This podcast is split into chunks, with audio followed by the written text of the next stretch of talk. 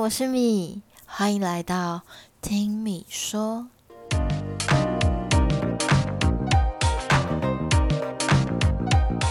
今天这一集呢，我们走一个比较 casual 一点路线，就为了符合《追爱总动员》第二集的主题，casual。对，故事是这样的：Lily 跟 Robin 在聊天的时候呢，她得知 Robin 对 Ted 的看法。他觉得 Ted 是一个人很 nice，长得也蛮可爱的，对感情很认真的男生。嗯，就就是因为是这样啊，他觉得真正适合 Ted，还有 Ted 想要找寻的对象，应该是一个可以跟他一起愿意花心思经营感情的人。那 Robin 就不是这样的人啊。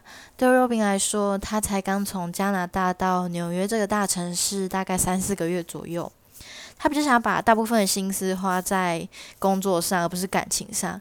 感情部分呢，他就想要比较 casual 一点关系，轻松一点，随意一点。那在剧里面的翻译是谈恋爱啊，就是他只是想要谈恋爱，他不想要谈到婚姻这一块，甚至他没有把婚姻放他的人生的选项里面。所以他面对 Ted 的这么强烈的追求攻势啊，甚至就是。那个态度跟眼神都是热切表示，你就是我未来的太太，你就是 the one。他当然就是有点招架不住，但他又觉得 Ted 人很好，所以没错，他就发给 Ted 好人卡，就是你人很好，我不想伤害你，我不想要从婚姻跟伤害你之间这个两个选择二择一，所以我跟你保持距离。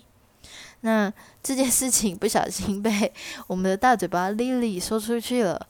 他真的不是一个很会保守秘密的人。他被 Ted 知道之后呢，Ted 就也表现就是哦，那既然这样的话，我我也是一个很 casual 的人啊，我也我也我也不需要婚姻，不需要承诺啊。你要 casual，我们就来 casual 啊，大家都来谈恋爱啊，这样。他为了就是想要把自己变成这样的人，可是他又想要跟 Robin 就是有再相遇的机会，所以他就是连续办了三场的 party。为什么会办到三场呢？就是因为第一个晚上跟第二个晚上，Robin 都是因为工作而没有办法去赴约。第三个晚上，Robin 终于可以赴约，但是也被他知道，原来 Ted 都是为了他去办这些 party 的，他根本一点 一点都不是所谓的不经意的遇到。那也是借有这个机会啊，两个人可以好好的去谈论他们对彼此的感觉，还有他们之间的关系。那看到这里，其实我就是想到说，嗯，在感情里面啊，真的是听过蛮多朋友分享，就是自己为了对方，然后变成一个自己完全不喜欢的样子，甚至是完全相反。然后就像 Ted 这样，自己根本就不是一个 K 人，可是为了得到对方注意，会为了变成对方想要的人，而变成另外样子。这件事情其实。讲后面就是蛮悲伤的吧？我觉得通常这样子的人，包括我自己啦，也不是说我站在一个 上帝视角去看这样的状况，就是我觉得，嗯，为对方改变，并不是全然不好的事情。有的时候，呃，可能我们一开始的出发点是，嗯，希望可以得到对方的注意，或者是得到呃对方的喜欢，然后跟对方用共同的话题，所以我们去尝试了。不同的领域，不同的兴趣，那我觉得有时候去做这种尝试，然后反而可以拓展自己的视野，甚至交到新的朋友。我觉得对我们的人生是有正面的帮助，当然是好的。但是再极端一点，就会像 Ted 这个例子，他是完全变成另外一个他自己不喜欢的样子。其实他也很清楚，那不是，那不是他。那我觉得大家在。呃，为了另外一半改变自己到一个自己不喜欢样子的时候，其实是有感觉的，就是就是没有办法做自己吧。其实蛮绑手绑脚，然后会比较拘谨，然后很怕被看破手脚。其实第二集可以看到 Ted 就是这样。那嗯，我自己在没有很多感情经验啊，所以也不是很能够去分享什么。但是之前呃，也有跟朋友。聊过啊，嗯，到底怎么样程度的为对方改变才是好的？怎么样又到怎么样程度是不好的？那我自己在心中有一个小小衡量，就是，嗯，我们一开始去接触新的事物的时候，其实就是跨出舒适圈。跨出舒适圈一定不会是舒服好的感受，一开始一定会会有紧张啊，会有很多不确定，会有一点焦虑。这是一定的，也是正常的。所以一开始我觉得没有办法去期望说，哦，我去做这个尝试会觉得好到哪里去。我只要有一点点觉得不舒服，就完全不适合我。我觉得也不用这么快下定论，可以给自己一点时间去尝试。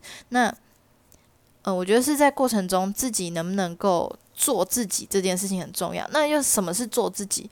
我觉得做一件事情自不自在这件事情，应该嗯，大家是。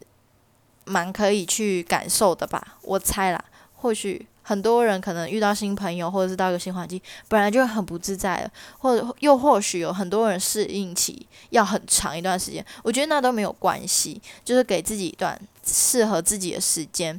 那我觉得一旦超过那个时间，然后或者是一旦要去做那件事情，就会变得比较痛苦，或者是去逼迫自己的时候，呃，那那样就完全本末倒置了。我觉得那个变成另外一个样子。如果不是自自己的话，其实对方总总有一天会知道，就像若饼这样，他会知道你不是这样的，而且你为了我变成这样子，对方不是什么心地很坏的话，他们多多少少都会，其实都会有点愧疚和难过，他们不会希望说有有一个好的人，有一个善良的人，因为自己而变成自己不喜欢甚至是讨厌的样子，只只为了得到我的。注意，嗯，当然，因为影集还很长，所以 Ted 跟 Robin 的故事还没有结束。Robin 还是以好朋友的身份继续待在 Ted 的生活里。嗯，一开始第一次看的时候，其实我有一点生 Robin 的气，觉得他很没品，怎么可以就是放尿？退了两次？但是，嗯，后面再看几次，其实会觉得。Robin 是也是一个善良的人，他就是因为嗯在意 Ted，然后他想要珍惜他跟 Ted 之间的关系，所以他才会做这个决定。不然他其实可以不用理会 Ted 的需求，或是他真正要追求的。反正对 Robin 来说，他只要有一个人可以跟他谈恋爱、约会，他就很开心了。所以我觉得他是一个很真诚的人，然后也是一个很善良的人。最后他。他才会跟 Ted 说出他真正的想法，以及他们两个之间追求的差距。